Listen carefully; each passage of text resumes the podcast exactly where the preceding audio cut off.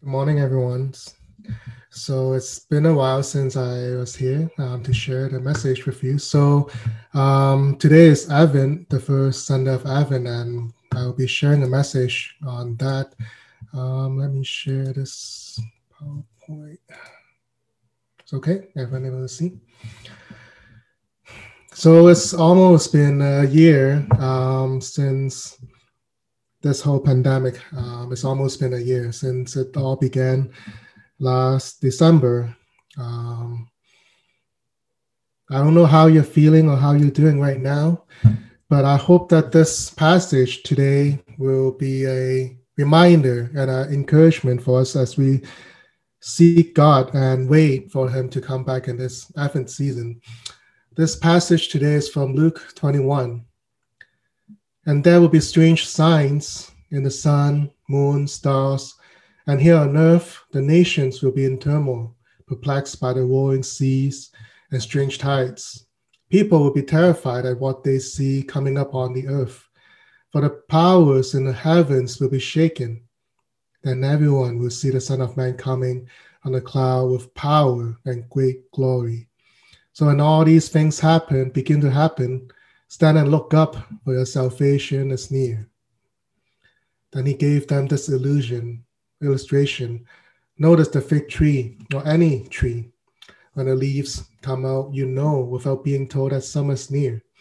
In the same way, when you see all these things taking place, you can know that the kingdom of God is near. I will tell you the truth. This generation will not pass from the scene until all these things have taken place. Heaven and earth will disappear, but my words will never disappear. Watch out. Don't let your heart be dulled by carousing and drunkenness and by the worries of this life. Don't let that day catch you unaware like a trap. For that day will come upon everyone living on the earth. Keep alert at all times and pray that you may be strong enough to escape these coming horrors and stand before the Son of Man. So this passage um, start off uh, Advent week um, as we long and wait for God to come, just as we waited for Jesus to come and we reborn 2,000 years ago. And waiting is a hard game for us today as we have to face different measures and lockdown and different policies changing every day, schools being shut down and reopen and locked down again. So business is closed, and a lot of us are working from home, and we all wonder why and what happened. When is this going to end? Let's pray and begin today's sermon, and we'll see what God is saying to each of us.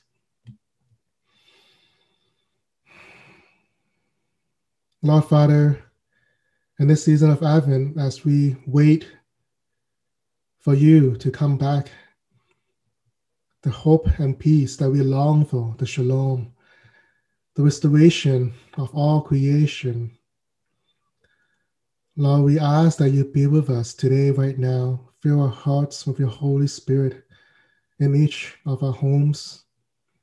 Help us to listen to what is it you're asking us, inviting us, and drawing attention to.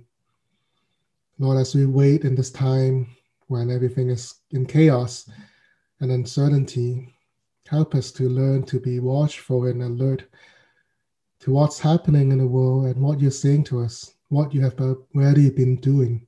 Help us to be attentive to that. We thank you, Lord, for listening to our prayers. Pray all this in the name of the Father, Son, and Holy Spirit. Amen. So this passage begins the week of Advent. Um, at first glance, it's not as hopeful as we hope. it's pretty dull and scary, if you have to ask me. But this same passage about the end of times actually appeared in all three Gospels except Gospel of John. This passage, similar passage, appeared in Gospel of Matthew, Mark, and here in Luke. And what began the chapter is the destruction of the temple and signs of end times. And it began when Jesus and the disciples are walking into Jerusalem, and they, as they pass by the temples, the disciples were talking about how great and magnificent the temple is. how amazing it is. It's kind of like the first time they go into the big city. They're just in awe to see all the tall buildings, place of worship. But Jesus told them there will be a time coming when all these things will be completely demolished. Not one stone will be left on top of the other. Everything will go down, crashing down, and deconstructed, destroyed. And the disciples asked Jesus, When will all these things happen? What signs will these things happen before this end time come and take place? And Jesus replied, Don't let anyone mislead you, for many will come in my name, claiming I'm the Messiah and saying the time has come, but don't believe them. And when you hear of wars and of wars and insurrections, don't plan it. Yes, these things must take place first, and but the end won't follow immediately. Then nations will go to war against nations, kingdom against kingdom. There'll be great earthquakes, and there'll be famines and plagues in many lands, and there these will be terrifying things, and great miracle signs will be out from heaven. But before all these occur, there will be a time of great persecution. You'll be dragged into synagogues and prisons and you'll stand trial before the kings and governors because you're my followers. But this will be opportunity to tell them about me. So Jesus told them about these signs of what will happen before the second coming, before the end time comes. And already we see this repeated, repeatedly throughout history. This is not the first time that we're experiencing depression, um, um, famine, plagues, epidemic, epidemic, and wars. This is not the only time in 2020. This has been repeated over and over again, but this is getting worse and worse, and we see how this is accelerating to the end times. And there will also be persecution for being a Jesus follower. People will be dragged into prison, into courts, for speaking the truth, for speaking for Jesus. And we can see this if you pay attention to the news and all over the world. You know that persecution of Christ followers in China and Hong Kong and different places around the world started happening. Innocents are being put into prison. So, what are we doing? What can we do to prepare myself for this? There'll be strange signs in the sun and moon and stars. And here on earth, nations will be in turmoil, perplexed by their warring seas, strange tides. People will be terrified at what they see coming up on the earth, for the powers and heavens will be shaken. Everyone will see the Son of Man coming on a cloud with power and great glory. When all these things happen, begin to happen, stand and look up, for salvation is near. So things will not only happen between up wars and like violence against nations, people fighting against people, persecutions, but there'll be strange signs, strange happenings in creation and the world, in nature. We know this is happening for a long time in climate changes. All these things are happening. Uh, we know that in California, even now, it's still burning. A lot of wildfires. I know friends personally who live in that those parts of the world in US and the whole community, the whole town need to evacuate because they cannot control the wildfires. These fires have been burning for a long time, even now, today, months and months of burning nonstop. And we know that people are fighting against people all the time. And pandemic has been taking a toll on us for the past year. Emotionally, it's so hard for everyone because we're cooped up at home. We don't know when this will end. Anxiety, worries, stress over family, our health, our finances, our jobs. We're afraid to go out. But also, on the other hand, that people are fighting against this fear. They're standing up thinking all these are fake. I'm not commenting on whether this is true or not, just stating what this is happening. That's the restaurant in Etobicoke, where the owner tried to open, stay open in this um, pandemic, and was arrested um, three days ago. So a lot of people are being divided. Um, there's no middle ground, no sensible discussion in all this. It's either for or against, right wrong. There's no middle ground for people. So how do we be the peacemaker in all these as Christ followers? And we see around the world unrest happening. People are fighting against governments, dictatorships, and different powers. So last beginning of the month, like the US election, we thought it would be over soon by now and things will be settled, but it's not. Tension and riots and protests that continue to happen. Far right and far left, and whatever the ideology is, they're still fighting every day. Even on social media, you see it every day. It's tiring to see all these things happening and arguments, and no one is listening to each other. And on the left, you see the rubber duck and it's Thailand, protests in Thailand, then they're using rubber duck to fight against the the water cannon from the police. Unrest uh, fight uh, being happening in France yesterday, uh, Belarus, and continue in different places around the world, and prosecution around the world. Things may seem to quiet down in some places, but innocents uh, people who fight uh, peacefully are being put into jail. So where is justice in all these things? How can we walk with those who are being hurt? Or how can we walk with those who are feeling the pressure, depression, post-traumatic stress from all that's happening around the world? And in Luke, in the Gospel of Luke, earlier in chapter 17 before what Jesus is saying about this. As we mentioned, things have been happening and repeated over history.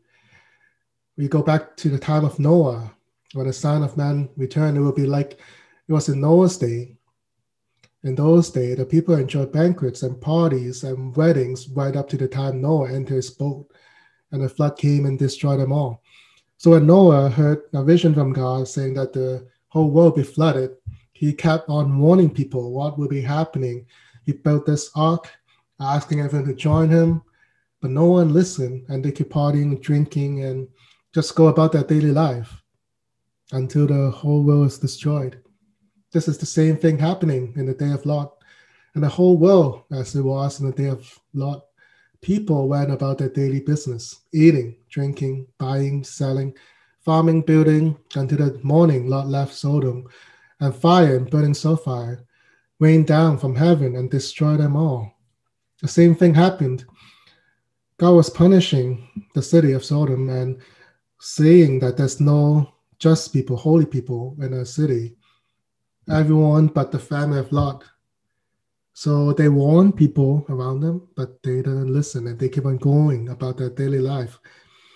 And even when they left, the city. His wife, Lot's wife, looked back, even though God warned them not to look back. Maybe it's one last look at the city. Maybe it's a sign of remorse or sign of not able to let go of some of the things they have been built, building throughout their life. But the moment the, the Lot's, Lot's wife looked back, she turned into stone and also got destroyed. So this is happening warnings since the beginning in Genesis. And this will continue to happen. This warning of God's punishment and second coming and redemption of the world will be warnings to us all today. What does that mean to us? Uh, we have we learned a lesson from history? Apparently not. Um, so people continue to party. Um, a lot of people gather together in parties and colleges. And Friday is Black Friday. I don't know if you buy, do any shopping online, but a lot of people still go out, um, just like it was a year before, just normal everyday life. They go out and line up um, for that so-called big discount. Um, so it seems like people just still going about their everyday life, not learning lessons not seeing the signs of changes in the world. Things are happening, but they do not see what's happening in the world. Continuing their business, continue to drink, party, shop, just going about their daily life. But there are also others who constantly live in fear. So again, we know that people will stock up because they fear that this is actually the end of the world. They go to the extreme of stockpiling things that they more than they need, stockpiling toilet paper, food. So a lot of people really have like a big storage, a whole room of needs, essential needs, more than they need. Others, like the people um, who are living on the street homeless. This is a picture of downtown Toronto. So people who are living on the street have to live in tents. There's no place for them in this time of pandemic. And a lot of people who are homeless actually suffer the most, and also people who who are living in poverty. They do not have the means to stock up like we do. I believe that we are really, really um, comfortable. We're living okay. To me, I think a lot of us pretty okay, and we don't have to go hungry. But a lot of people are living from paycheck to paycheck. So how do we be with these people, people who are living on the edge at this time right now? Um, several months ago, when when the lockdown happened, I went and helped delivered some of the food and lunch boxes and meals to the elderly because they're afraid to just walk up, walk out their home to get food. A lot of people, a lot of the elderly is living alone. Their children are not here. And they are afraid to just go out to get groceries. They can't, they don't have a car. And when I just go and deliver the meal, even that is fearful for them. They will leave the money outside of the box and just do the exchange outside with no touching. This is good but you can see the fear in their eyes. So I don't know how are you doing in this midst of pandemic? How are you living? Are you living in the same with the same level of fear and anxiety, just like everyone else? How are we to face this as a Christian?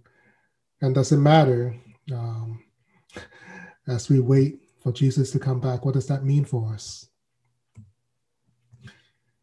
So in the end times, you can see that some people are living indifferently, living and pretending that their life are normal and go on with their daily life and just keep on posting pictures, happy pictures on social media and Instagram, doing videos on TikTok and just living about their daily life. And other people keep on stockpiling up material possessions and security around their lives, thinking this will save them If disaster actually struck. A lot of us are struggling with uh, basic needs, worries, and anxiety about life. Yesterday, Crispy was uh, doing a workshop online to help people with mental health or like just help people to relieve stress. I think a lot of people are building this stress up and anxiety, and they have no place to go or talk about it because even if they go to their friends or support group, everyone is going through the same thing. Everyone is going through the same thing. So how can we continue to learn to trust in God and all this?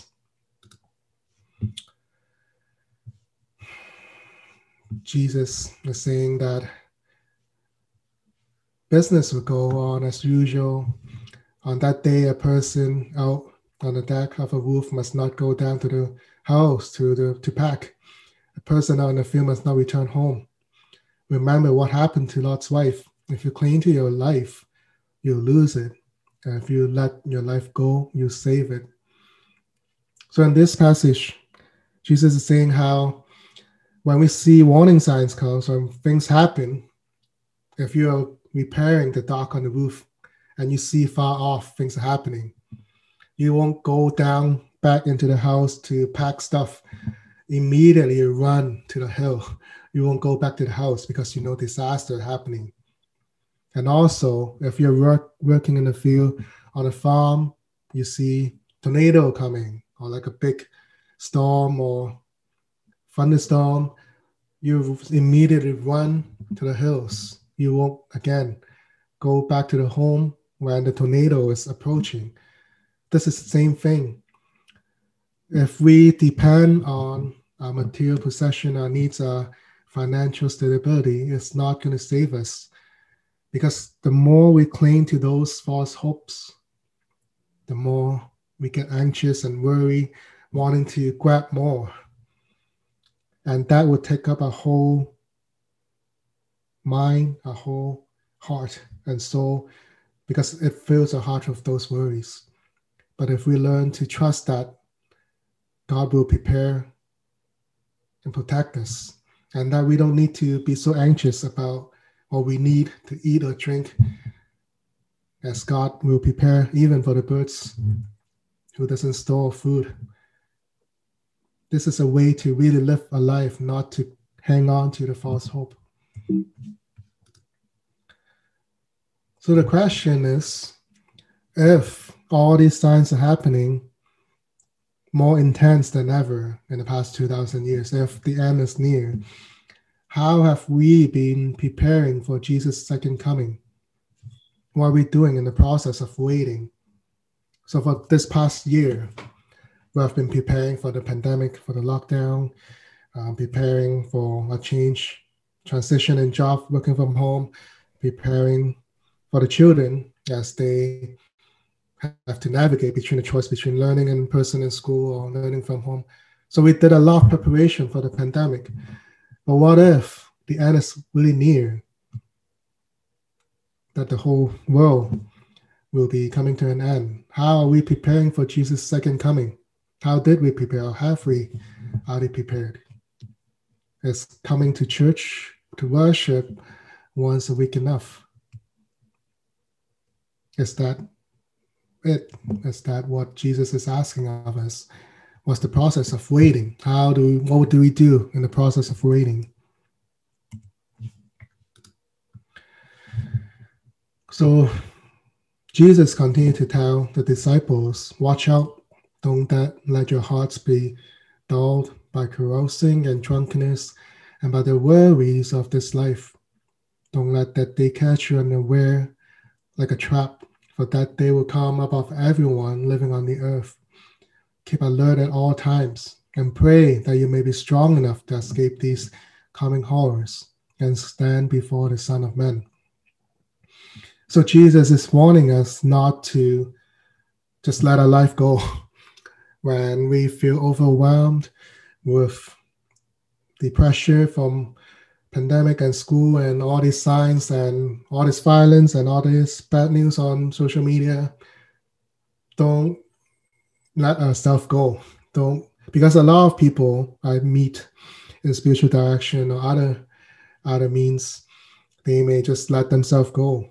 Um, they may go into different addictions. They may do a lot of drinking and just watching drama all day, which is okay. But if you keep on doing that day after day, it's not helpful.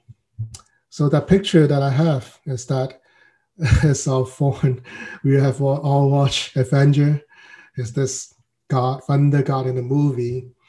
So he has this great power inside of him. But I think a lot of us watched the end game and know what happened so after his friends passed away and this big disaster happened to the whole world, he let himself go and become this with a big tummy. Um, keep drinking beer like there's no tomorrow. So to me, this is me as well. Like for me, I know that I I have not been working out or doing exercises. Tummy is kind of like that as well. So so that's what Jesus is saying when you see all these signs uh, coming and despairs are here, don't don't be despair. Don't let yourself go. Keep on fighting. Be alert. Keep on praying. Keep on hoping in God. A lot of times it's hard because we're all overworked and at home and we work from home. Home space is also a resting space at home. So we feel so so tired all the time. And after work, after taking care of the family, just want to just want to rest, just want to eat junk food or watch Netflix or Bokeh or which is natural. But don't let yourself go too much because we don't know. We don't know when Jesus is coming back. We don't know what is happening tomorrow. I think there's enough TV drama series on Netflix about end of times and apocalypse to know that we have to be prepared all the time. So so be watchful and be alert of what's happening. Don't let yourself go too much.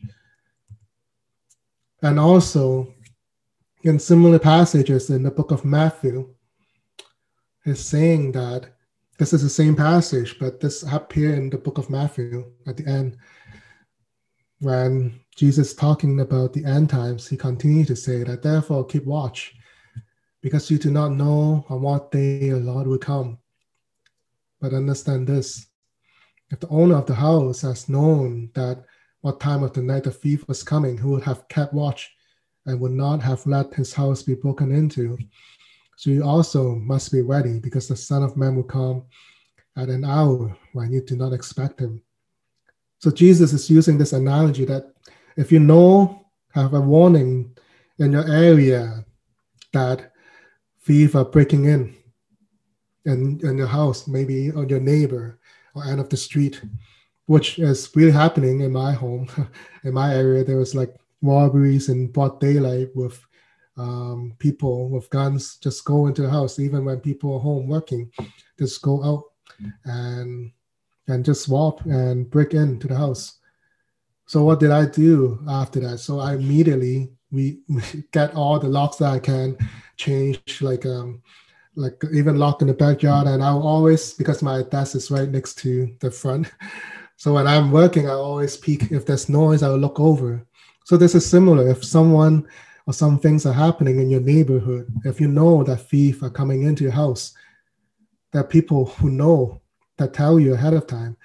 You'll be really alert. You take shifts to watch over your home, to protect your family. You take the necessary means to lock all your doors, get maybe self defense, something for self defense, baseball bat, or whatever, to in case when the thief comes, you can protect your house. This is the same thing. We see the signs happening more intensely. Um, the list, the things I listed in the beginning, just a glimpse, glimpse of it. You know what's happening in the world. There's a wave of changes in the world that's coming. We don't know what will happen, how big that impact is, but things are happening. So how do we prepare? We have to be alert. We have to be alert of what will be happening. And Jesus gave them this illustration. Notice the fig trees. Um, when leaf coming out, you know that summer's near. In the same way, um, this is outside my house. I see the pack of geese and goose, and they gather. Um, they're eating every day outside and pooping on the wall. There's a pack of them, and we see this every year when we see that they're trying to eat all they can, and after they get strong enough and more enough fat, they will fly out because winter is coming. Winter's coming. We know winter's coming when we see the leaf are falling and geese are flying away. So the same thing. Watch out for the signs of the second coming, of when Jesus coming back. So what does it mean to live in end times? Advent is a time of waiting. Advent is a season of waiting. Um, imagine two, 2,000 years ago in the land of Israel, they did not know about Jesus. They were still waiting for the king to come. They didn't know that Jesus would be born as a savior, as one of them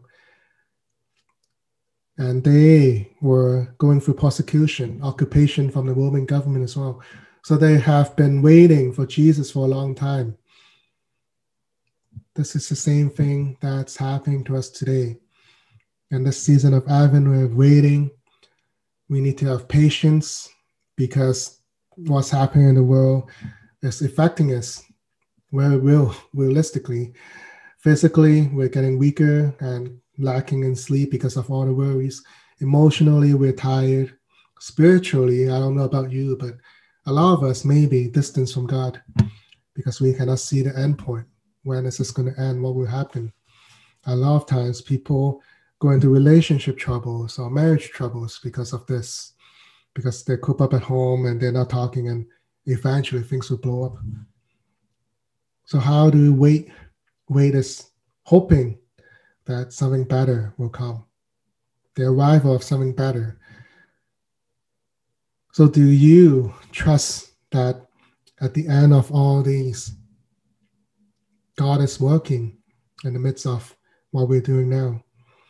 That there will be good things coming out? Do we believe and trust that? Advent is about faith, having faith in God even when we do not see ahead right now, that all that we see is darkness and uncertainty. But do we see hope? It's also about pain and aches. It's part of the growing pain. It's part of the growing pain as we long to wait for God.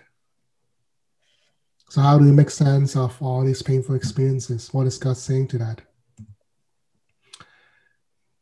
And the most important part is are we actually looking forward to the second coming? Are we actually looking forward to Jesus to come back? What are we looking for? What are we looking for when Jesus come back? Just pause for a moment. Are we actually really longing for Jesus to come back right away? If Jesus come back tonight, are you looking forward to that?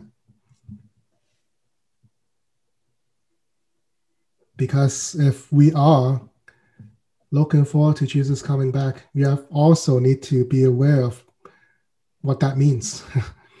because there will also be judgment coming on the whole world. Also, as Christians, we may be able to have self, keep our salvation and go to heaven, but there also be judgment on us as well. Jesus also said that. So, are we looking forward to Jesus actually coming back to us? And if we are, how do we prepare for him to come back? If he come back tonight, a month from now, what does that mean? Hmm.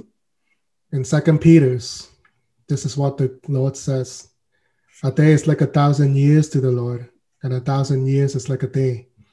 The Lord isn't really slow in His promise, as some people think. No, He's being patient for your sake. He does not want anyone to be destroyed, but wants everyone to repent. But the day of the Lord will come and expected as a thief. On that day, he will set the heavens on fire, and the elements will melt away in the flames. But we are looking forward to the new heavens, new earth he has promised, a world filled with God's righteousness. And also, dear friend, while you're waiting for these things to happen, make every effort to be found living peaceful lives that are pure and blameless in his sight. So what is that saying to Jesus' second coming? What are you looking for? I will put this three aspects. What is our hope as a way for Jesus to come back? We know that there's so much injustice happening in the world, income inequality, a lot of yeah, it's just you know what I'm talking about, injustice in, in the world. And we lift this up to God because we know that when He comes back, justice will be served. Even though we cannot find justice now, God is righteous and holy. Any injustice that we suffer and we see our brothers and sisters suffer, we can lift that up to God because He's a God of righteousness. That's a hope, one of our hope. The second is the redemption, redeeming of all creation, because we know we're living with sin and also this emptiness inside of us that nothing can fill except by Jesus. When Jesus come back, this emptiness inside of us will no longer be empty. We do not need to live with that loneliness. No matter how much possession and things we build up, we still feel insecure because we need to have Jesus in order to really be at one with God. It's also about the creation redemption of creation, and there'll be changes in the world. New heaven and earth is not somewhere else. New heaven and earth is coming down on heaven where we're living today. Changes will come. It'll go back to the original goodness. God will redeem all of creation and the good news of Jesus being with those who have passed before us, being with our loved ones. So, this is the more important. How do we share Jesus in this time rather than worrying about how we're doing every day? How do we share the good news of Jesus, this new vision of what Jesus will bring in this time of COVID? Do not be taunted by the enormity of the world's grief. Do justly now. Love mercy now. Walk humbly now. You are not obligated to complete the work, but neither are you free to abandon it. So we do not need to hold the whole world's grief and burden. We do not need to finish the whole thing. We just need to take small steps to walk with people, take that extra mile of the brothers and sisters in the church, with your neighbor, with the elderly, with the essential workers. Do more to help others because we already have, most of us already have what we needed. Share more and share the good news of Jesus. Don't too, don't worry too much about what we need, or else we'll be overwhelmed by that and lose life in that anxiety and worry. If we live trust in God, He will fulfill His promises. And to end today, to end today, I just want to give you a few minutes to look at this painting. To look at this painting. This is a painting of reimagining what Bethlehem looked like in time of Jesus. Okay? Think of who you are in this painting people are going about their daily life. As mentioned in the scripture, people continue buying, playing, and the field working.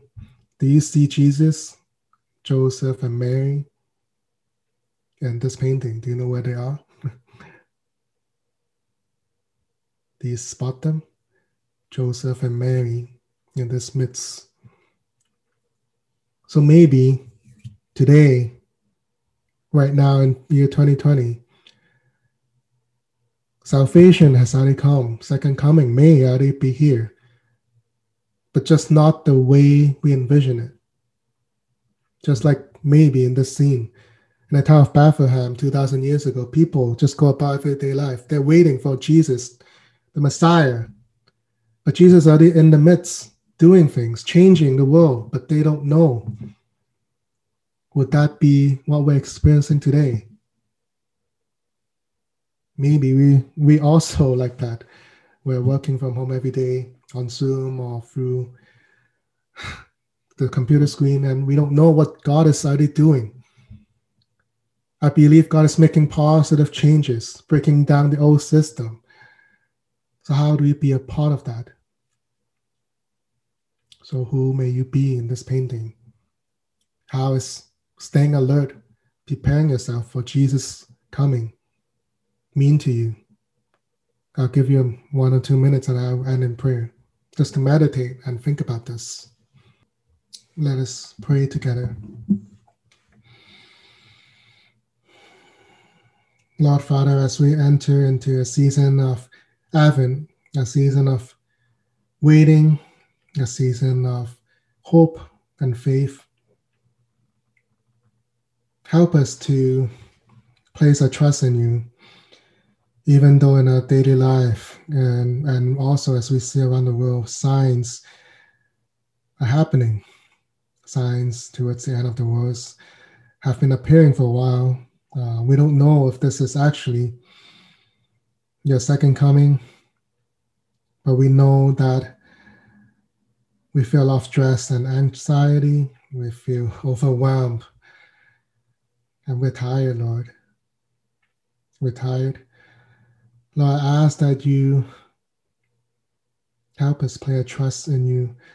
Help us leave, live uh, worries and anxiety up to you, knowing that you you're here with us. You have never left us. You're always here working in this world. You're always near us. It's just that we're not aware of what you're doing. We may have a concept, preconception of what you want to do, how you will come back, but we really don't know. Lord, help us to learn to be a peacemaker in this time. Learn to act righteously and mercy, show your mercy and gentleness to others. Show mercy and love to those who need it in a community who are living in poverty, who are living without, who are living on the street, who are experiencing brokenheartedness, who are experiencing depression. Lord, I ask that you help us not to blow our own anxiety up to more than we should, but really lift them up to you and also be with those who need it.